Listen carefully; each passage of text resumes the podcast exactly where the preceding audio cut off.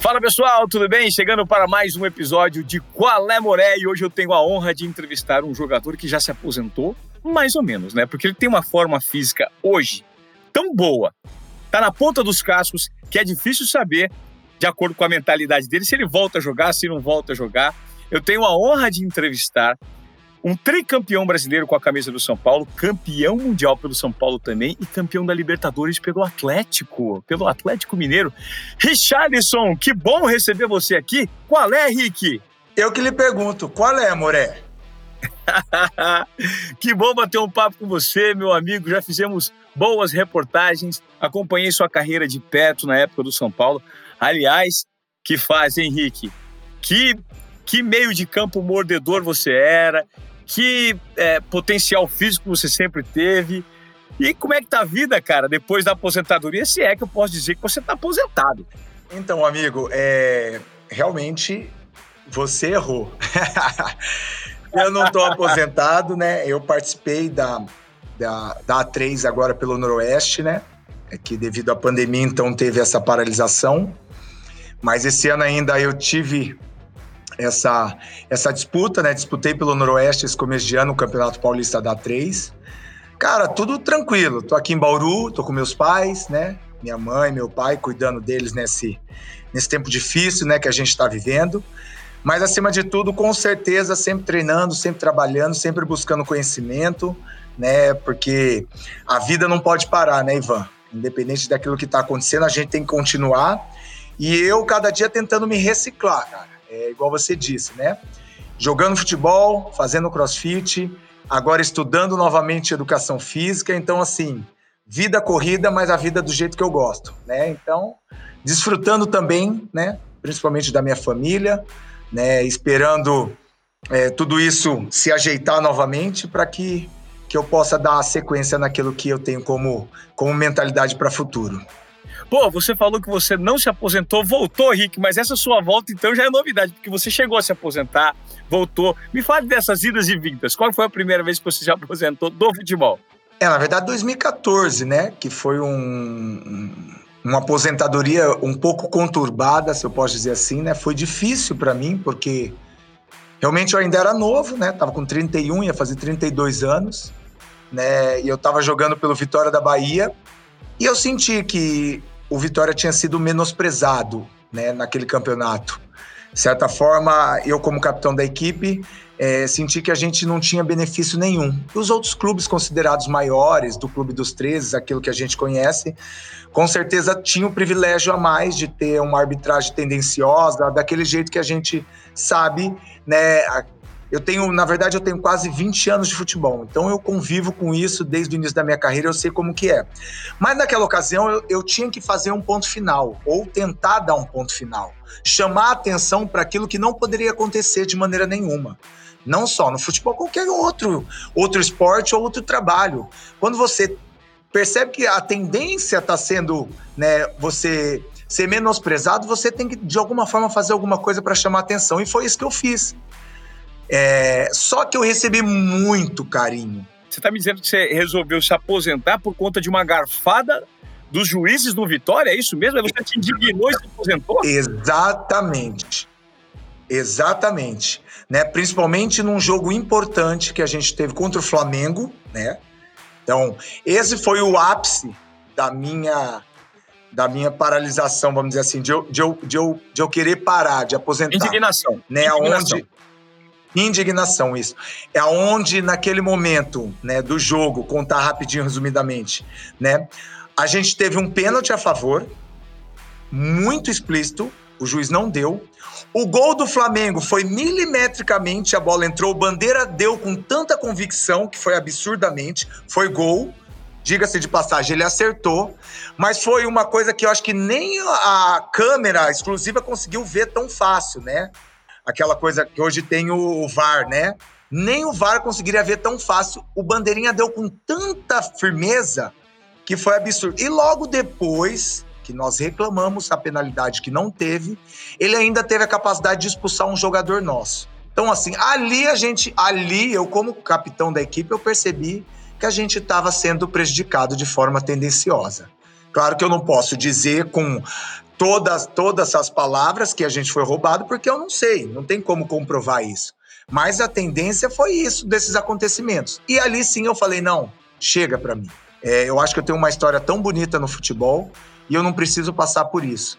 E essa pessoa que fez realmente mais tarde vai pesar na cabeça dela essa coisa que ela fez. Não sei se foi por querer, não sei se foi com intuição, não sei se ela estava comprada, enfim. Para mim, isso eu não quero saber. Mas na minha cabeça, que tinha alguma coisa tendenciosa, tinha. Então, por isso que eu queria dar um basta e chamar atenção para que isso não acontecesse mais, principalmente com os clubes menos. Que, de menos expressão, vamos dizer assim, né? Que tem é, menos. É, menos visibilidade mesmo, menos torcida, menos poder. Menos visibilidade, exatamente. Então foi isso que aconteceu. E logo depois que eu parei, e vão inúmeras, chuva de pessoas. Não deixa que isso atrapalhe sua carreira, você é muito mais que isso, o futebol precisa de você. A minha família mesmo me pressionou, entre aspas, dizendo: Poxa, não faz isso, você tem muito mais para dar pro futebol, enfim. Não tinha como parar, né? Um pedido desse a gente não pode não pode abrir mão. Então eu voltei e voltei para a Chapecoense em 2015, né? Voltei para a Chapecoense e logo depois eu tive uma contusão de LCA na Chapecoense. E aí novamente voltou à tona aquela coisa, poxa, eu já tive uma em 2013. Depois teve esse episódio em 2014. Em 2015 eu tenho outra lesão. Será que não é hora de eu parar mesmo? E aí realmente começou a vir algumas questões, uns questionamentos na minha cabeça.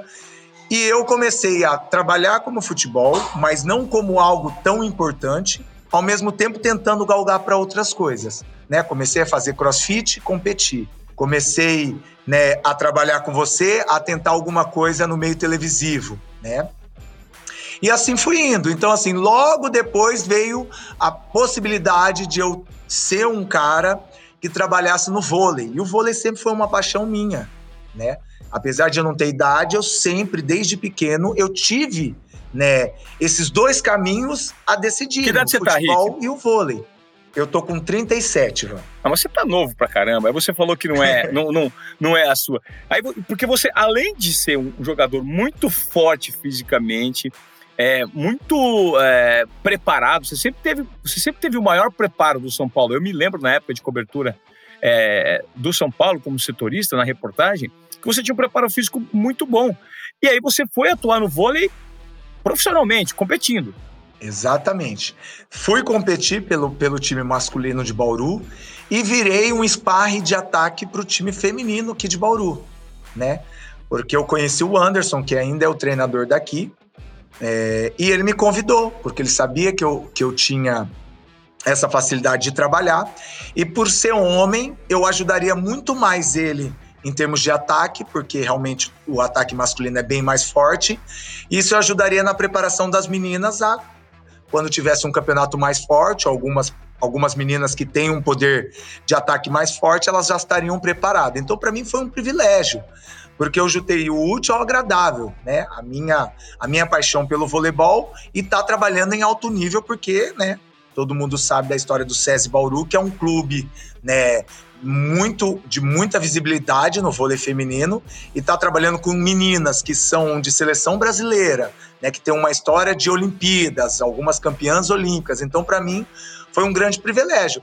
E aí, realmente, eu fiquei nesse meio termo, né, de estar tá entre o vôlei e o futebol. Só que o futebol agora, para mim, é algo que eu posso pensar para onde eu vou. Né? E aí eu começo a avaliar qual é o projeto. Para mim chama muito mais atenção projetos, né? O que aquele clube tem como projeto, como objetivo? Ah, ele está numa série C, mas ele está montando um time para uma série B. Beleza, vamos observar. Qual é a história desse clube? Esse clube tá, é centenário esse ano, então ele quer dar um, um título para a torcida. Opa, legal. Ah, eu tô aqui em Bauru. O Noroeste foi um clube que teve uma visibilidade no, no meio esportivo, né? Muito tempo atrás, na década do meu pai, disputou brasileiro, disputou paulista, teve uma visibilidade grande. Hoje, é, atualmente, não tem essa visibilidade. Será que eu não posso contribuir para que eles voltem no cenário legal? Então, assim, hoje o futebol para mim é isso, Ivan. É um desafio atrás de um objetivo junto com um planejamento. Então, assim, eu recebo inúmeras propostas mas são propostas que não me chamam atenção. Ou são propostas que é única e exclusivamente para usar a minha imagem como vitorioso no futebol, mas que não vai me dar nada de subsídios de desafio. Então isso para mim não me chama atenção. Então é isso que eu tenho feito e continuado essa minha essa minha caminhada nesse novo esporte que eu já te falei, que é o CrossFit, que me chama muita atenção, justamente pela questão que é de muito preparo físico, né? É, é um esporte que exige muito essa capacidade física. E isso é, eu tenho já desde muito. Você está participando de competições? Você está participando de competições de crossfit? Exatamente. Claro que não é a competição a mais forte, né? Porque o, o, o crossfit ele tem é, zonas de, de, de, de, classificação. Então tem o iniciante, o intermediário e tem o. Como se fosse série C, série B e série A, entendeu? Então, assim, eu ainda estou participando da Série B, vamos dizer assim, onde é, as pessoas não levam o esporte como profissionalmente, vamos dizer assim, eles não vivem disso, então assim, eles acabam treinando e é como se fosse um desafio particular para saber como que eles estão na evolução deles nessa modalidade. Mas o meu objetivo é logo, logo entrar no Master e assim participar de uma primeira divisão do Master. Porque tem também Ô, Rick, que loucura! Isso, essa, quando você fala de crossfit, isso revela que você não tem o menor dos seus problemas para voltar a atuar no time de futebol é o preparo físico. Primeiro, porque você não ganha peso, você está sempre treinando, porque a sua paixão está vinculada a preparo físico. E segundo, técnica de futebol você já tem. Então, por mais que você tenha 37, 38, 39, você vai poder ainda estar tá atuando. Você pode atuar em qualquer clube no momento que chamar. Então, por isso que essa essa aposentadoria ela é relativa. Você para, depois você volta, para e volta, porque o seu estilo de vida e o seu preparo físico te permitem isso. É, eu sempre fui muito esportista, né, Ivan? Eu acho que isso me ajuda muito. É, parte desde o início da minha carreira de eu sempre é, me sacrificar para ter objetivos. Né? Isso eu acho que isso é importante. É, salientar. É, eu não consigo manter esse nível né, de apresentações única e exclusivamente por causa da minha genética. Não é. Porque se você pegar o meu pai e você pegar o meu irmão, principalmente o Alexandre, que é quase da mesma idade que eu, ele tem muita dificuldade de manter o peso dele. E aí ele tem que ter uma vida muito mais regrada, uma atenção muito mais redobrada em termos de, de percentual de gordura para que ele não acabe depois sofrendo o dobro ou o triplo quando voltar às suas atividades normais. Eu até que não tenho muito, mas isso porque eu nunca deixei de fazer as coisas corretas. Né? Eu nunca dei uma aresta para que eu tentasse ver se eu engordaria ou se eu mudaria de, de hábito. Então, eu sempre fui muito focado, vamos dizer assim. Eu sempre quis estar sempre muito focado, ainda mais por aquilo que eu quero como ideal de vida, que é apresentar para as pessoas que independente da sua idade, o importante é você fazer atividade física, é você gerar saúde. Ô Rick, você é um cara muito descolado, um cara muito aberto, e um cara que, de certa forma, de, de, um, de um outro ponto de vista, sempre também você foi, foi muito reservado uma época da tua vida. É, você viveu momentos interessantes é, e muito vitoriosos com a camisa do São Paulo, né? Você foi tricampeão brasileiro, comandado pelo Murici à época, com um time maravilhoso que o São Paulo tinha. Foi campeão mundial também com o São Paulo. Naquela vitória do, do Liverpool, é, 2005, né, contra o Liverpool. Isso, 2005. Você jogou? Não, era reserva. Era meio de campo, aquela, os, os dois volantes era José Mineiro, Mineiro né? Josué Mineiro. É. era o Júnior. O Júnior lateral, o Júnior Leci Brandão. Rick, o que, que te marcou nessa época? O que mais te marcou? O que, que te chamava? Por que, que era muito bom atuar nesse São Paulo? Um time que faz, que gera tanta saudade no torcedor tricolor ainda hoje, cara. Na verdade, sim, Van tem muitas coisas que me marcaram. É, principalmente é, realização de um sonho. Como todo jovem, você sonha chegar, principalmente jovem, né? Que, que quer ser jogador de futebol, ele sonha chegar num clube grande. Então já parte desse princípio, né? Eu saindo do Santo André em 2005, né, um clube de média expressão, né, com menos expressão que o São Paulo, e chegando num São Paulo que tinha acabado de vencer a Libertadores. Com jogadores que eu já tinha, né, como espelhos, né, que eu já via jogar um, um, pouco mais de tempo que eu, principalmente, né, os grandes atletas, no caso Rogério Ceni, e eu chegar num clube daquele, né? Nunca tinha a oportunidade de estar junto com esses caras que eu sempre assisti, que eu sempre vi na televisão. Então, assim, começa por aí, a realização de um sonho, né?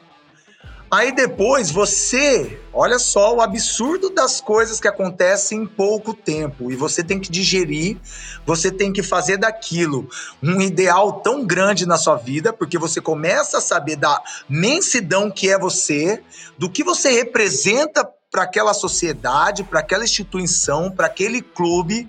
Então assim, presta atenção como as coisas são difíceis e você tem que ter uma cabeça super concentrada para você fazer as coisas de forma correta.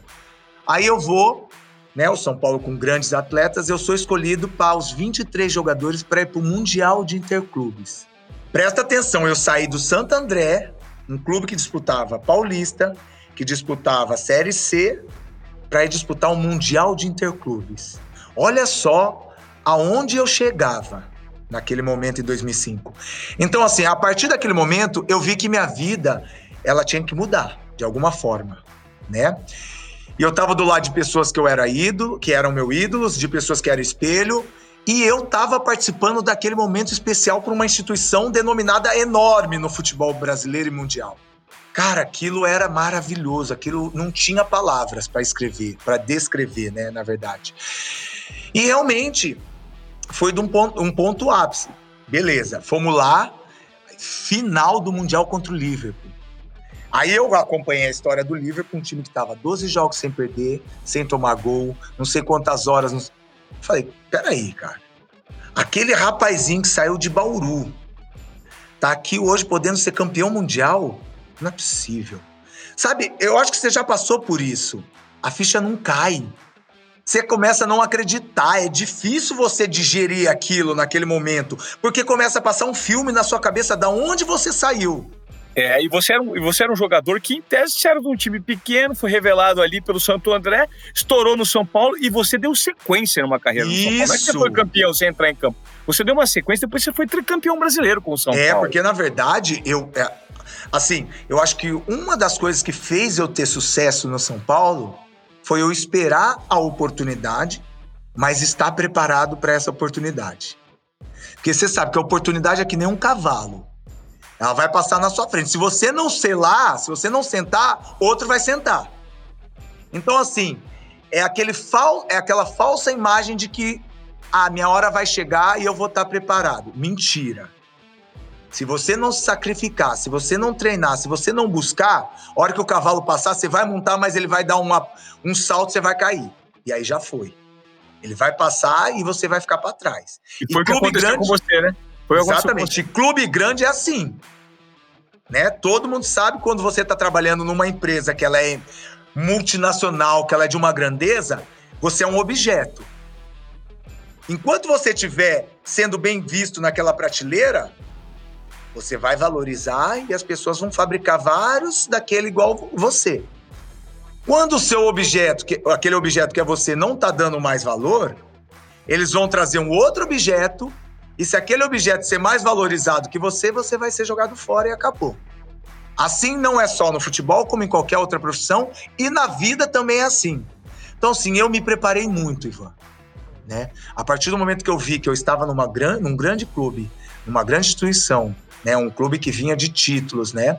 eu falei assim: opa, eu tenho que fazer alguma coisa diferente. E a minha diferença era o quê? Saber qual era o meu potencial. Físico. Exatamente. E ali eu matava os outros. Porque tecnicamente, às vezes era tudo muito parecido. Mas aí eu vou te falar uma coisa: começo de campeonato. O treinador vai preferir quem? O cara que tá fisicamente voando.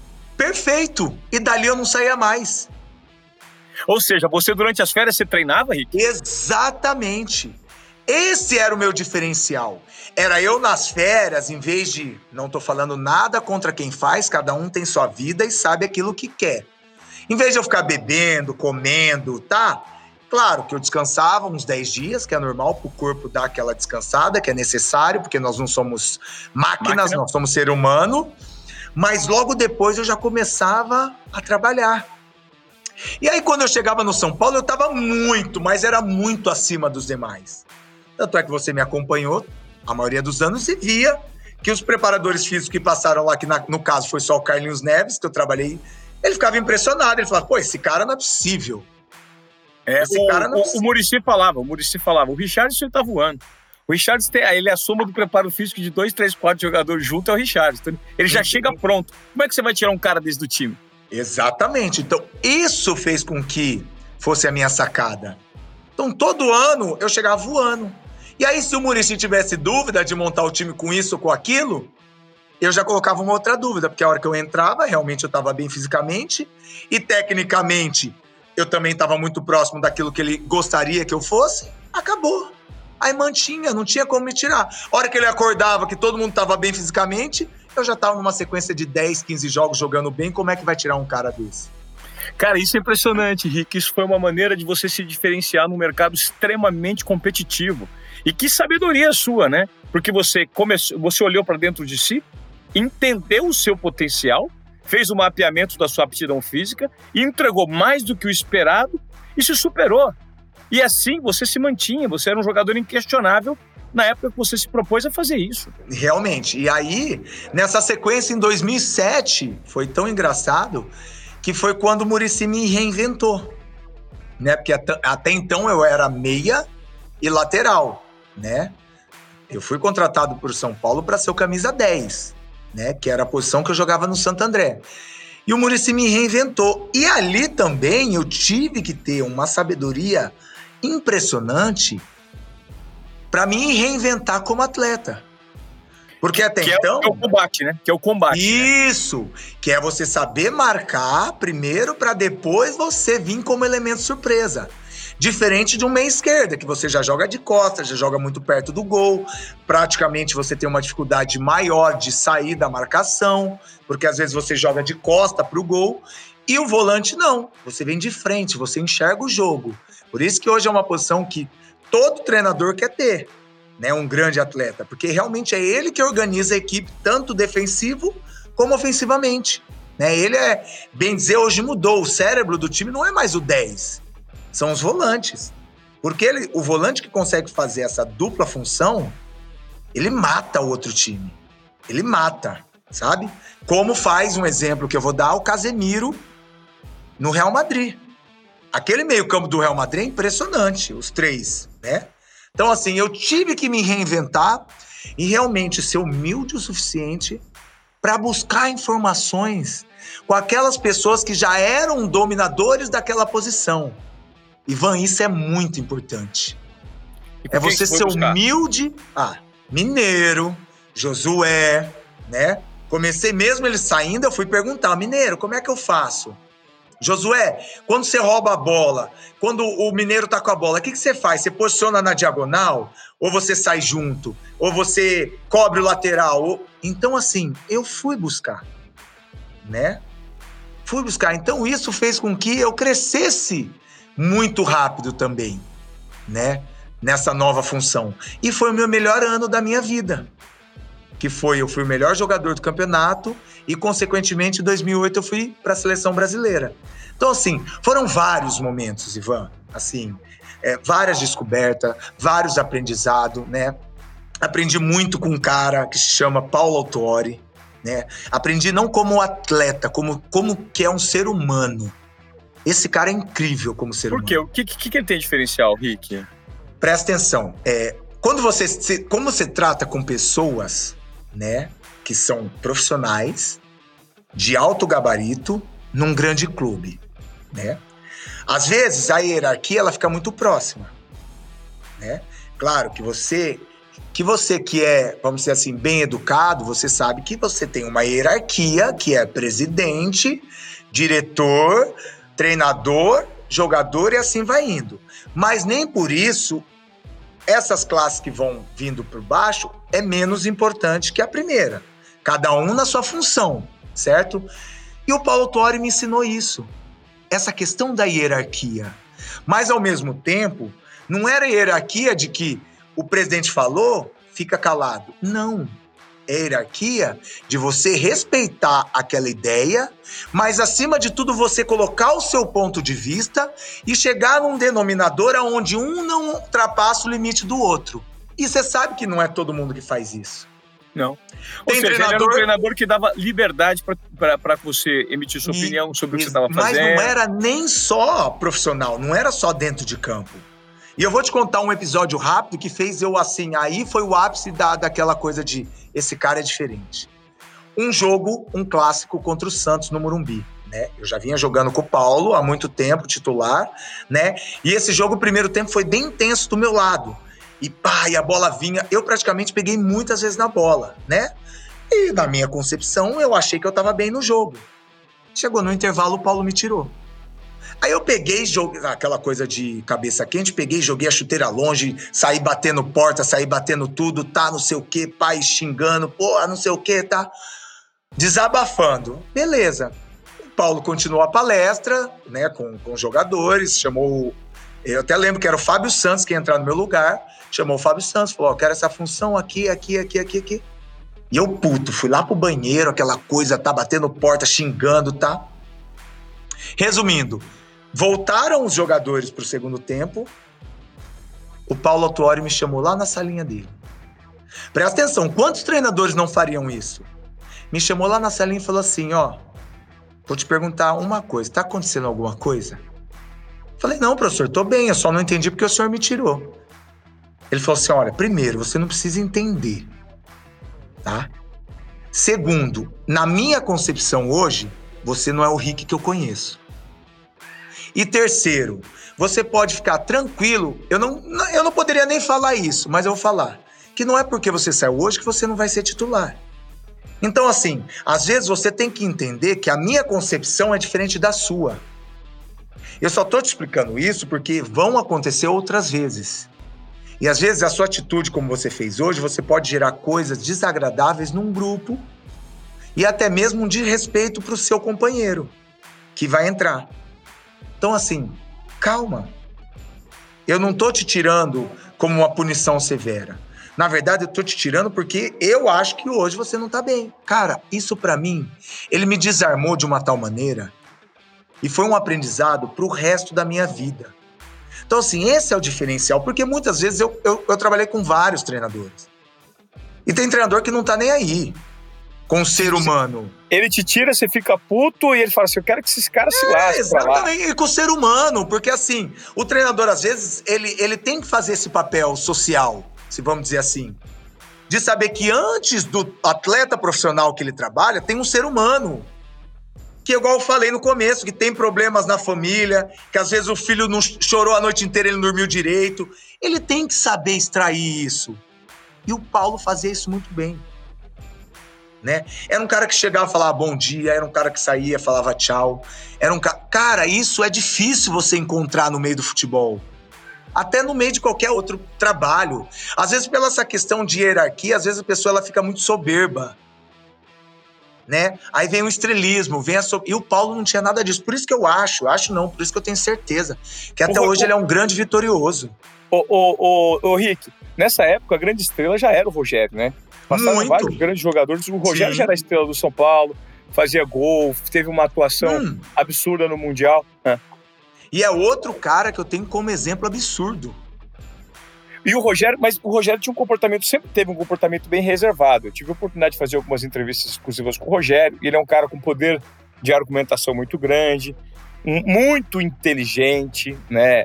É, muito direcionado em relação àquilo que quer. Um cara com extremo planejamento, um extremo preparo intelectual, que não dá ponto sem nó. Né? É, como é que era o convívio próximo com o Rogério? Ele, inclusive, era tido meio como. É, assim, difícil, personalidade difícil, jogo duro. Como é que era isso para você? É, na verdade, assim, depende qual que é a sua avaliação, o que é ser jogo duro. Personalidade forte. Para mim não tem problema nenhum. Se o cara me demonstrar que ele quer vencer, para mim ele pode ser o cara mais com personalidade forte que eu vou amar estar do lado dele. E isso era o que o Rogério era. Ele funcionava meio como um guru? Ele era um. Ele, na verdade, assim, ele era um, um cara ambicioso em conquistas. E isso ele me ensinou a ser, e eu sou grato a ele. Mas não era ambicioso no sentido egoísta, de só ele pensar nele. Ele pensava coletivamente. E claro que isso individualmente passava por ele tá ganhando sempre, né? E aí ele. Você já viu o Rogério Bravo? Muito! Tá doido? Bola é, parada? Você é louco. Bola parada? Você é doido. Tinha vez que a gente ficava uma hora fazendo bola parada. Se o ataque cabeceasse a bola, ele ficava louco. Ah, porque treinamento de defesa. Exatamente. Por isso que a, o grande mérito do São Paulo, quase com o Rogério, foi sempre ter uma defesa sólida. Porque a gente treinava exaustivamente e ele odiava tomar gol no treino. Xingava, se ataque, Nossa, se, se, o ataque cabeceava, ele já começava a falar: o que, que tá acontecendo, pô? Tamo desatento. Aí chega no jogo, toma gol, eu quero ver. Aí não adianta mais sabe? Bravo, mas isso, isso era bom. Eu acho isso ótimo. Ô, Rick, deixa eu te perguntar. Em situações, a gente sabe que o, jogo, o futebol é um jogo de muito contato físico, de muita é, catimba, que querendo ou não tem, né? No Brasil tem menos que na Argentina, mas a gente tem. É um jogo ainda é, que traz muito do romantismo, da história de, pô, jogar pra torcida e tudo mais. E é um jogo de contato físico muito forte. Tinha jogador de futebol treta no vestiário, briga no vestiário, discute no vestiário, e isso é um fato que não é revelado para a imprensa? Fato. Família. Toda família briga, né? Às vezes eu acho que eu estava certo e você que é meu companheiro acha que eu estava errado. E a gente vai entrar numa discussão, claro que existem as discussões onde duas pessoas respeitam seus ideais e acaba ali, vamos voltar para o jogo, vamos jogar. Existem aquelas pessoas que são mais esquentadas, que acaba trocando soco e desrespeitando, que eu acho que é um desrespeito, né? Como a Você gente já viu, já viu cenas assim? Você já viu não, cenas no, assim? No São Paulo, não. Né? Mas em outros De você bater boca. Já, pô, aquela, aquela confusão do Romário com o Andrei, aquela é nítida, no, no, no campo mesmo. Que o Romário deu um soco no Andrei. Você não lembra desse episódio? Você, você tava? Não, eu não tava, eu vi, né? Eu tava assistindo, Sim. né? Mas assim, time, time que você esteja presente, que você viu no vestiário dois jogadores. Não, não, não, não, não. Mas você já, já viu vi discussão, que, claro. Teve que separar. Teve que separar. Sim, de separar, sim. Normal, Ivan, isso. Me dá um bastidor aí, me dá um bastidor de uma cena que você viu e falou assim, cara, que forte isso, vai fazer a parte do jogo. Cenas que você viu. Ah. É Libertadores mesmo, né? São Paulo, quando a gente jogava na Argentina, né? Que às vezes é, a Libertadores ela tem um, um, outro direcionamento de arbitragem, né? E aí você tem que, como a gente brinca, virar a chavinha e saber que o juiz não vai dar uma falta se você cair, não vai dar uma falta se o cara te empurrar, às vezes, né? Hoje ainda tem as câmeras, mas na minha época não era tanta câmera assim. Então, às vezes você tem que ter uma concentração absurda, porque o cara pode te dar um tapa na cara no escanteio e você não pode revidar, porque você pode ser expulso.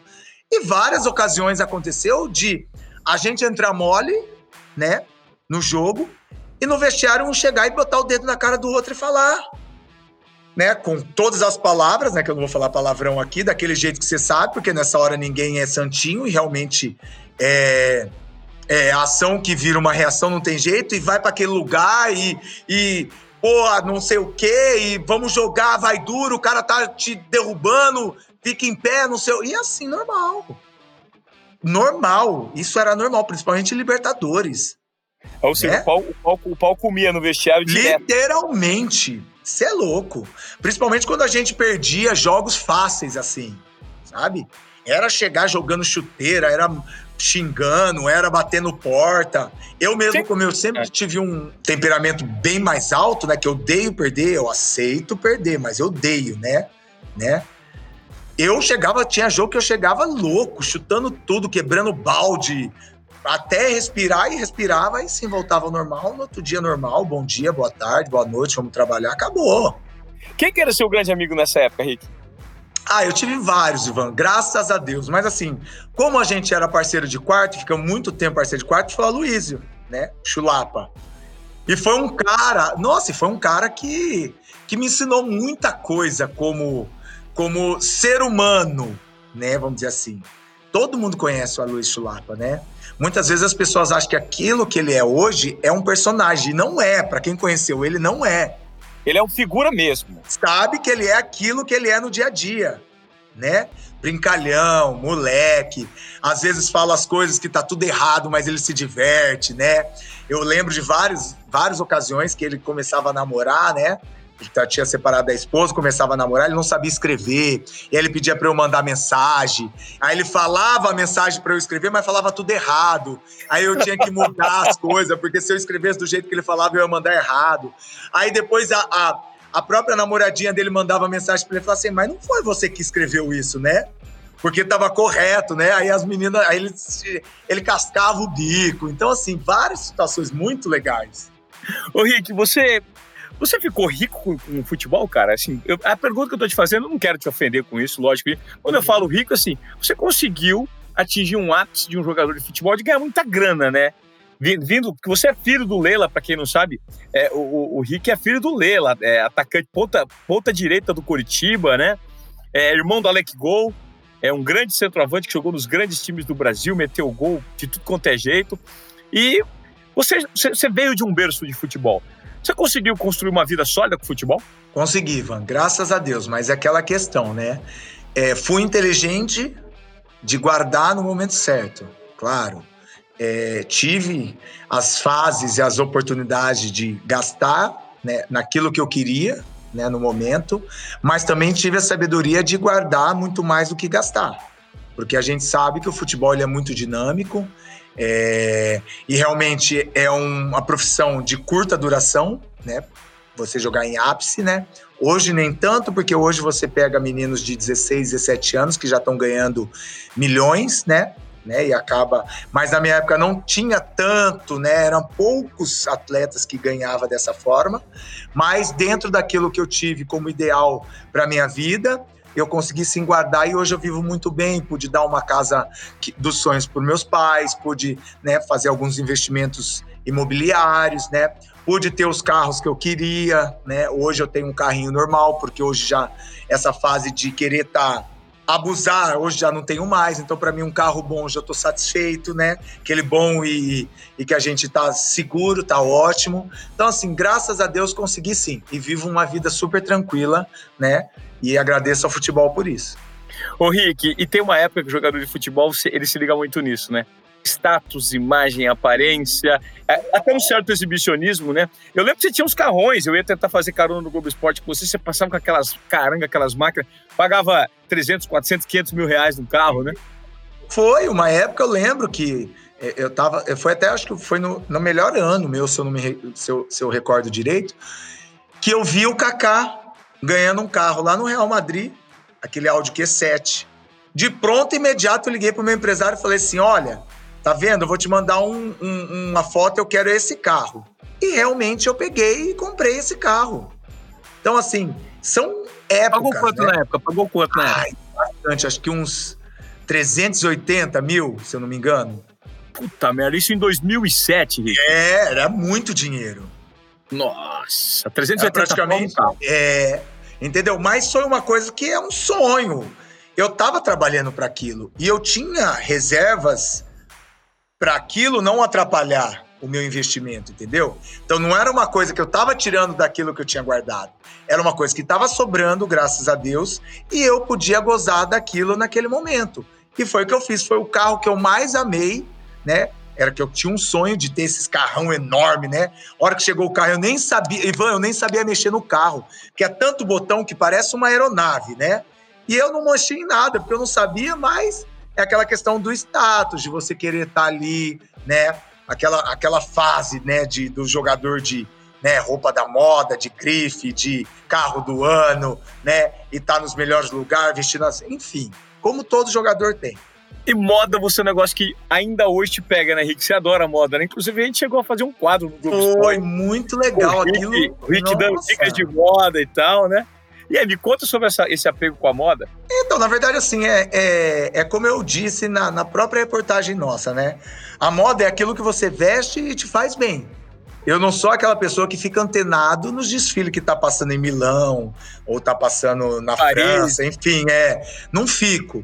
Só que eu gosto de ver, tô olhando aquela pessoa, ela tá se vestindo bem, eu vou olhar poxa, aquele cara usou um cardigan, usou uma calça clara com cardigan é, meio tom, com tênis neutro. Gostei, cara, legal. E eu fico observando, isso me chama atenção, porque eu gosto de me vestir bem. Eu gosto, não necessariamente o vestir bem é você vestir roupa de marca. O vestir bem é primeiro você se sentir bem com aquilo que você está se vestindo e depois é você saber fazer as composições. Que isso que muita gente peca, né? Porque às vezes o mais ele não é o mais, né?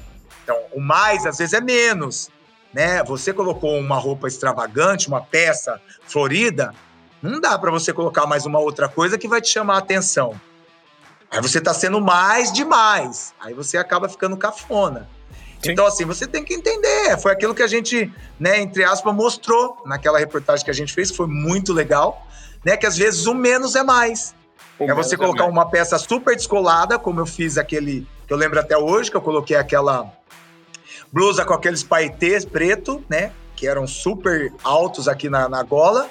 Mas embaixo eu coloquei uma calça básica e mais embaixo coloquei um tênis super básico e fiquei super no estilo. Então, assim, você ter saber essa composição é muito importante. Eu gosto, gosto mesmo. Ô, Rick, muitas vezes as pessoas, a torcida de São Paulo fazia piada, brincava, ah, o Richardson é gay, o Richardson isso, orientação sexual. Você sempre lidou de uma maneira super leve e tranquila com isso. Você nunca ligou para isso, né? Como é que você. Como, e como que você age com isso? Como é que você trabalha a sua cabeça em relação a isso? Você tira tudo de letra? Ô, Ivan, presta atenção. Você acha que eu vou ligar para uma coisa que a pessoa nem sabe o que ela está falando. Primeiro, ela não me conhece. Depois, é uma suposição, né? Porque assim, o que eu acho mais engraçado são afirmações, né? Que, que já vieram muitas pessoas falar que eu já assumi a homossexualidade. Olha que absurdo. Não seria demérito nenhum, mas eu não fiz isso. Absu não, não, isso não seria demérito nenhum, é, é assim, em absoluto. É, é, aliás, hoje que as minorias estão tendo cada vez mais voz, é revelar uma personalidade. E qual é o problema disso? É revelar uma, o, o que de fato a pessoa é, e sem problema algum, né? A gente tem vários cases hoje aí, inclusive uma companheira de trabalho minha recentemente, a Fernanda Gentil. Qual é o problema? A Fernanda só conseguiu ter uma visibilidade ainda maior por ser verdadeira com ela mesma, com a sociedade. E isso, pô, isso hoje está em alta. As pessoas hoje têm essa liberdade, né? Antigamente, muita gente ficava escondido, que a gente chamava ficava no armário. E hoje, cara, as minorias estão tendo voz. Isso é muito bacana. E você jamais teria problema nenhum em falar. Com certeza. Mas não mesmo. Quem me conhece sabe. Né, que sempre fui verdadeiro, sempre você, e se eu fosse homossexual, falaria abertamente, sem problema nenhum. É claro que tomaria um cuidado, como falaria, até porque a gente sabe, né, no meio do futebol que existe de, de machismo, né, para não atrapalhar, né, o meu trabalho, né, não, porque assim o importante é que as pessoas elas não sabem dividir, elas não sabem separar, na verdade, né, é, o lado pessoal da pessoa e o lado profissional, né. Então assim, que difere eu, se fosse o caso, né, eu ser homossexual e ser jogador de futebol? Eu acho que não tem problema nenhum né? Como você acabou de falar da, da, da, da Fernanda, que ela é, que ela é, né? Ela, ela, ela, ela assumiu, sim, se assumiu, né? A sua homossexualidade e ela é uma puta profissional, porque ela sabe separar. Ela não tem nada a ver uma coisa com a outra, né? Então, assim, as pessoas têm que primeiro aprender isso. Segundo, o respeito quando a pessoa ela omite a sua opinião. Isso que o mundo não tem, né? Isso é uma falha grande, né? Ela quer que você seja aquilo que ela quer. E pronto, acabou. Ela quer que você afirme aquilo que ela acha de que você. Que ela quer ouvir, exatamente. Então, assim, a aceitação para ela está muito acima do respeito. O que teria que ser diferente, né? Primeiro vem o respeito, depois vem a aceitação. Eu não preciso aceitar. Eu preciso respeitar. Entendeu? Essa é a diferença. Se todo mundo começasse a fazer isso, mudaria muito. Então, assim, eu sempre levei com muita leveza, muita leveza. Essa. Muitos homossexuais me chamam no direct. Eu sempre trato com todo carinho, né? Trato, né? Até às vezes trato até com carinho a mais, e aí começam, eles começam a, a não entender, aí vem aquelas cantadas. Eu falo, oh, meu querido, muito obrigado por me achar bonito, mas vamos ficar só pela amizade, porque não é isso, né? Segue seu caminho, eu vou seguir o meu, Deus te abençoe, mas estamos juntos, tá? Enfim. Então, assim, eu, me, eu sempre lido muito bem com essas situações, né? Porque eu sei respeitar. Eu tive uma base familiar maravilhosa, onde eu aprendi a respeitar o espaço, a opinião, né? E isso eu trato normal. No São Paulo não foi diferente. Claro que eu fiquei chateado porque uma, uma minoria não cantava meu nome. Claro. Quando você trabalha e você está trabalhando bem, você quer elogios, é normal de qualquer ser humano. Porque, de certa forma, você, mesmo sendo verdadeiro com você mesmo, você foi discriminado. É normal, isso não me preocupou muito. Porque se fosse a maioria, às vezes me preocuparia, né? Poxa, será que eu não estou errado mesmo? Será que isso não está me prejudicando?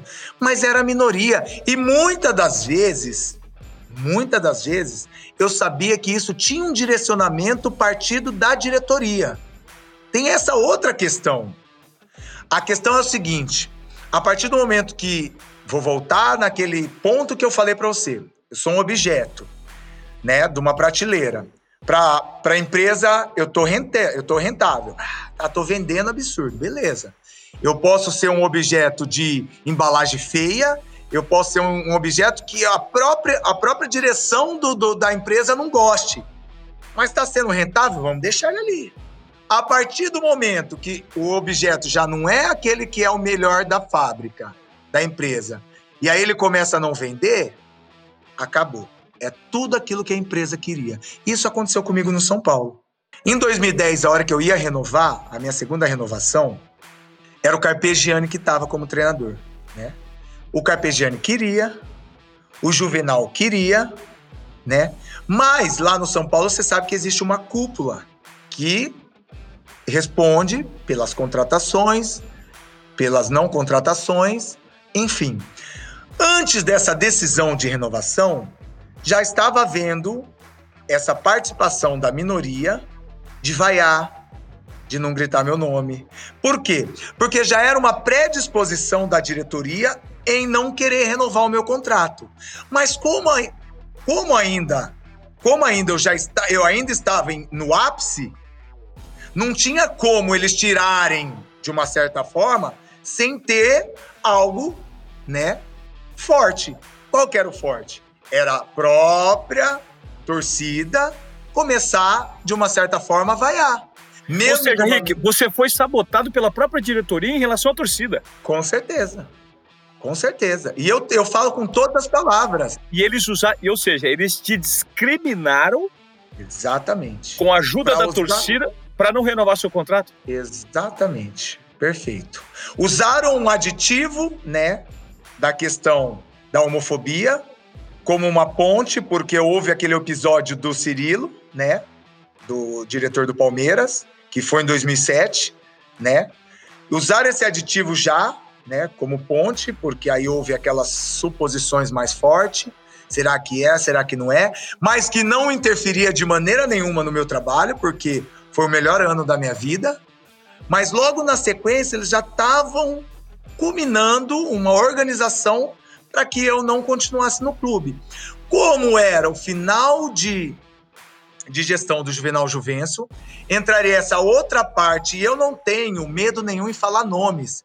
Era seu Leco, João Paulo, Jesus, né? É, Aidar. Era essa cúpula que realmente depois foi para a direção do São Paulo. Era esses que foram contra o meu trabalho e era esses que fizeram essa projeto, né, vamos dizer assim, para tirar eu. Então assim, é, eu saí de cabeça em pé, claro, por tudo aquilo que eu fiz, até porque foram quatro, foram cinco anos e quatro títulos, né?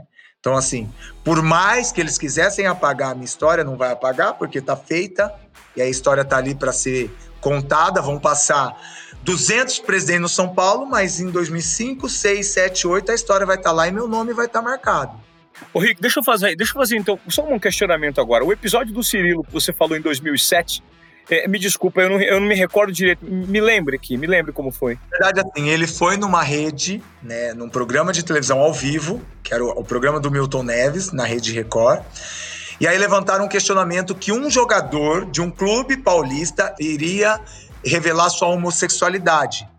E aí perguntaram pro Cirilo se era, se ele sabia quem era o jogador ou se era um jogador do Palmeiras.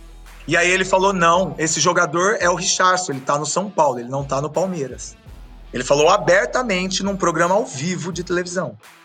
E aí, claro, que depois houve todas aquelas coisas. Eu fui, é, processei, né, por difamação ao vivo, por ele falar uma coisa que, que não era verdade. Não pela questão da homossexualidade, presta atenção. A minha indignação não foi ele falar que, por causa que eu, ia, eu era homossexual. Não é isso, porque eu acho que isso não é, não é demérito para ninguém, não é denigrir a imagem de ninguém. Mas sim da forma com que ele usou, né?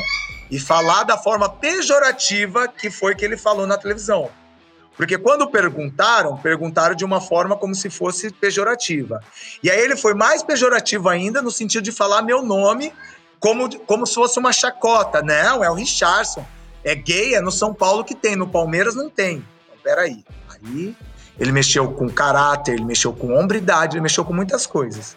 Então, depois desse episódio que aconteceu todas as confusões, aí veio tudo isso que eu contei para você. Cara, é, isso tudo deve ter mexido com a sua cabeça e tira, de certa forma, a sua paz, né, Rick? Quando você tá no olho do furacão e você tem a sua sexualidade questionada e especulada a todo momento, né? Poxa, você tá preocupado em jogar futebol? Isso gerava uma pulga atrás da orelha, né? Você quer que eu fale a verdade? A minha única preocupação era com a minha família. Em preocupação de meus pais terem alguma coisa de agressão, algum xingamento na rua, alguma forma de repulsa, sabe? De algum torcedor são paulino, alguma coisa desse tipo. Comigo, jamais isso atrapalhou de forma nenhuma. Nem profissional, nem pessoal, nada. Para mim, entrou no meu ouvido do lado esquerdo, saiu do lado direito. Acabou. Cara, que cabeça forte, hein, Richarlison? Na verdade, assim, eu, muitos, eu... muitos do seu lugar deveriam ter sofrido muito. Você imagina você pagar uma. É, aguentar, virar alvo de gozação, de piada, de, de piadas de mau gosto e não, e não deixar se afetar por isso? Acredita porque é, eu sei o que eu passei para chegar. Eu sei o tanto que eu me sacrifiquei. Então não seria um cara que não sabe um terço da minha história que ia me atrapalhar. Então, assim, é, isso são, Ivan, ensinamentos que eu tive como filho, vindo do seu Lela e da dona Lourdes, que são meus pais, sabe? Às vezes ensinamentos rígidos, sim, apanhei muito quando era criança, mas agradeço por todo esse ensinamento que eu tive, de saber não pegar as coisas dos outros, o que é meu é meu, independente se é um centavo ou independente se são um milhão. Não é meu, não é meu entendeu? Então são ensinamentos que muita gente tem, mas às vezes não tá nem aí. Ah, deixa para lá. Não, eu levei a sério. Então são coisas que fizeram uma composição positiva na mi, no meu crescimento. E isso eu vou levar para sempre, né? Hoje eu já tô com uma outra mentalidade que eu tenho até comentado nessas minhas lives, que é a minha preocupação com o mundo atual. Uma coisa que eu nunca imaginei que eu, que eu ficaria preocupado. Hoje eu preocupo com números, igual eu te contei da morte do nosso amigo. Sabe, é muito triste ver só números. Mais um morreu de Covid. Como se isso fosse normal. Como a vida do ser humano, a gente tratasse somente como número agora. Sabe? E aí eu vou te falar de uma coisa que eu tenho aprendido, e você tocou no assunto bem legal, que quando você comentou que eu tenho uma cabeça muito boa, é realmente essa questão que eu estou tentando trazer, pra, principalmente para os jovens que são discriminados, não é só sexualmente, falando na forma sexual, mas é social, racial, ética, religiosa, de imigração, né, de miscigenação de todas as classes que são é, pressionadas a viver numa sociedade que imprime regras, que imprime leis e que se você não cumprir, você é tirado dessa sociedade. E muitas vezes, tem muita gente que não sabe, hoje o alto índice de suicídio é absurdo no mundo. Mais de um milhão de pessoas se suicidam. E dentre dessas um milhão de pessoas, 79% estão entre 15 e 29 anos. Ou seja, são jovens que tem a sua vida ceifada, seus sonhos ceifados, por uma única, exclusiva força maior da sociedade que impõe é, leis, normas, e se você não tiver, você acaba se, se guardando numa caixinha e não tendo para onde sair. E aquilo começa a explodir, a explodir, a explodir. Chega uma hora que você fala assim: o que, que eu estou fazendo aqui? E aí, dentro da sua própria família, você não tem ninguém que te olha e te dá um abraço ou te dá uma palavra. Ou um amigo que se diz amigo, mas não prestou atenção que você está sofrendo. E aí, Ivan, são só números. Interessante o que você falou, Rick. Interessante a maneira como você lida, que você lidou com essa discriminação, com esse preconceito que você vem. Porque, cara, você é negro, né, Richardson? E você nunca Sim. negou isso. E não nordestino. E não e só a questão sexual. Não só a questão sexual, a questão racial também, né? É, você deve ter sofrido muitos apontamentos. E lidar com isso da maneira como você sempre lidou, jamais deixando que isso é, afetasse o seu desempenho, onde de fato você fazia a diferença, que era dentro de campo, isso é muito nobre em relação a seu mecanismo mental, né? A sua conduta psicológica em relação a isso. Você está de parabéns, é cara. Obrigado. É importante salientar que eu não sou melhor que ninguém. E eu não sou perfeito. Mas assim, eu tenho uma vida que eu tenho diretrizes que eu sigo. Se são certas ou não, eu não sei. Para mim é né? Se para você não é, tudo bem. Você não precisa aceitar. Aí a gente vai voltar naquela, naquela composição. Você só precisa respeitar. Porque até então eu não tô te impondo nada. Até porque quem sou eu para te impor alguma coisa? Né? Eu tô dando a minha ideia. Eu tô falando sobre a minha vida. Sobre aquilo que me traz coisas que me faz crescer como ser humano e me traz coisas boas por tudo aquilo que eu passei como vitória no meu mundo profissional, como vida no meu mundo né, de ser humano, enfim. Então, assim, é isso que as pessoas têm que entenderem. Né? Que eu não estou aqui querendo dizer que eu sou mais, que eu consegui por causa disso por causa daquilo. É um, é um caminho que eu quis seguir. Né? Agora, uma coisa eu posso dizer para você. Eu sempre procurei o lado bom das coisas. Muitas vezes posso ter feito algo diferente? Posso, porque eu sou ser humano. Mas na maioria das coisas eu sempre procurei o lado positivo, o lado do bem. Ô Rick, o que, que você. É, eu acho interessante você estar falando. O que, que você acha que contribuiu? O que, que contribuiu para as pessoas falarem de você? Para gerarem sempre esse burburinho em torno de você? O que, que, de onde veio isso? Por que isso? É, primeiro a minha forma, né? Aí nós vamos entrar numa coisa que é muito mais complexa que é o normal. Nós estamos falando de sociedade, né? A sociedade ela impõe um, uma certa forma de um heterossexual conviver. Ou seja, o hétero ele tem que ter mulher, tem que ter filhos, construir uma família, andar de uma forma que a sociedade impõe, né? Uma vestimenta padrões pré-estabelecidos. Pré-estabelecido.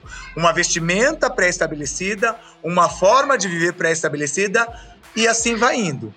Se você começa a ter um caminho fora disso, aí começa a existir suposições, né?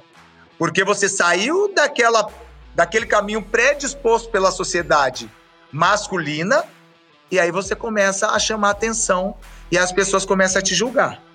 Então foi isso. A minha forma de se vestir é uma forma que as pessoas já começam a falar, porque ela não está dentro dos padrões masculinos né? Eu treino de leg. Eu vou treinar crossfit, eu treino de leg. Mas para os padrões masculinos, não é. Porque leg só pode vestir mulher. Né? Se o cara quer vestir leg, ele já não é homem. Ou ele é gay, ou ele quer ser mulher. Então, assim, são padrões que são construídos na sociedade que, se você estiver fora, você já começa a despertar um certo, né? Uma certa repulsa e aí uma certa visão diferenciada do que é aquilo que é para a sociedade. E isso nunca me incomodou. Porque assim, eu não tô aqui para agradar eles. Eu tô aqui para me agradar. Agradar aquilo que me faz bem. Entendeu? Pô, Charles, pô, eu acho que essa fala sua, ela, sinceramente, ela acaba sendo, no final das contas, uma, uma aula que você deu, cara. Para muita gente que vive sendo discriminada, para muitas minorias que existem hoje, que se preocupam com, com a opinião de terceiros, que se preocupam muito mais em agradar os outros que ser verdadeiro consigo próprio, então, assim, eu acho que essa fala foi muito poderosa. Mas é difícil, Ivan. Eu tenho certeza. Porque assim, o que me ajuda muito, eu volto a falar, é minha base familiar. Mas quantas dessas pessoas não têm isso? Essa discriminação já começa dentro da sua casa. E eu não estou falando só da sexualidade, presta atenção, né? Dentro da sua casa você sofre outros tipos de coisa. Um exemplo, a pressão de um jovem que ele está com 20 anos e ainda não trabalha. Existem pais que preferem que esse jovem saia de qualquer forma da sua casa para procurar um emprego e aí ele não tá nem aí se esse jovem ele vai se misturar com gente errada, se ele vai se meter no meio das drogas, e o pai não tá nem aí. Ele quer, de, ele quer, de uma certa forma, que esse jovem se transforme num cidadão, mas ele não tá nem aí como que esse jovem vai se tornar esse cidadão. Então, Ivan, é muito difícil. É muito difícil. Não, é e muito aí difícil, a gente vai, é. a gente vai entrar em várias áreas que, claro, eu sou muito leigo, você é leigo, né? E aí a gente vai entrar numa complexidade de coisas, né? E vai começar a achar várias coisas que são mais importantes ainda e vamos trazer coisas lá de trás, né, muito antiga, que hoje, né, a gente consegue de certa forma, como você disse, melhorar, mas ao mesmo tempo ainda é muito pouco, né? O melhorar de hoje ainda é muito pouco, porque o melhorar de hoje ainda esse número ainda de suicídio é muito alto, né? Muito alto. Quando a gente olha para os problemas da sociedade, eu acho que essa fala sua, ela, ela cai de uma maneira super empoderadora, a maneira como você lidou, lida com discriminação, com preconceito, e como você trabalha a sua cabeça em relação a isso. Ô Rick, eu gostaria muito, cara, de agradecer esse tempo seu destinado para esse bate-papo aqui no nosso podcast. Falamos sobre carreira, sobre vida, sobre pensamento, sobre sociedade, sobre como lidar com pressão, falamos de família. Então, cara, eu, eu, eu agradeço por você ser essa pessoa tão aberta, tão disposta a falar e uma pessoa que foi um exemplo de jogador, tanto dentro quanto fora de campo, tá? É um prazer ser seu amigo, gosto muito de você, já te falei isso várias vezes e muita gratidão por esse papo.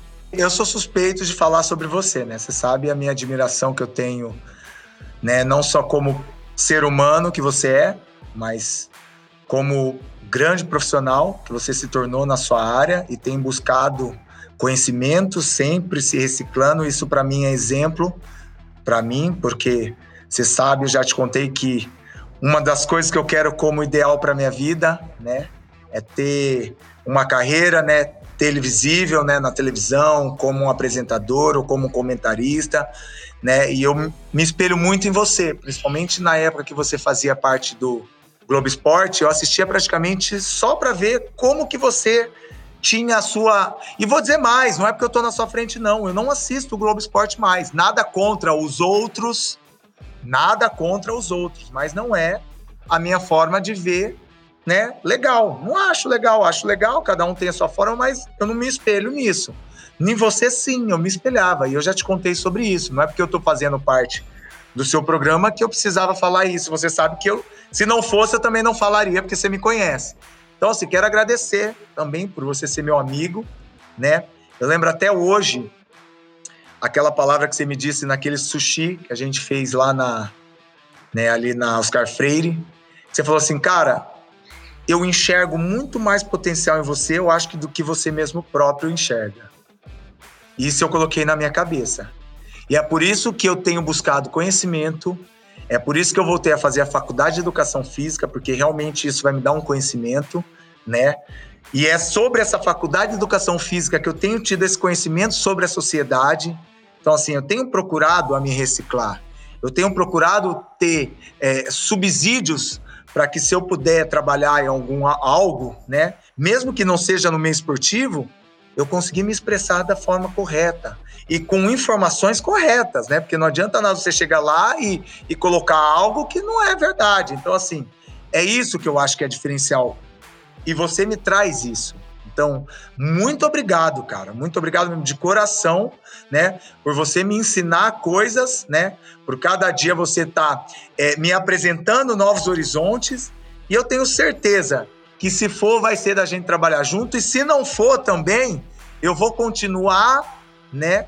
Vou continuar vendo o seu trabalho e sendo grato por ter você como meu amigo. Então, muito obrigado mais uma vez, não só pela nossa amizade, pela oportunidade de estar trabalhando com você aqui nesse projeto seu. Legal, Rick. Sem mais palavras, só gratidão.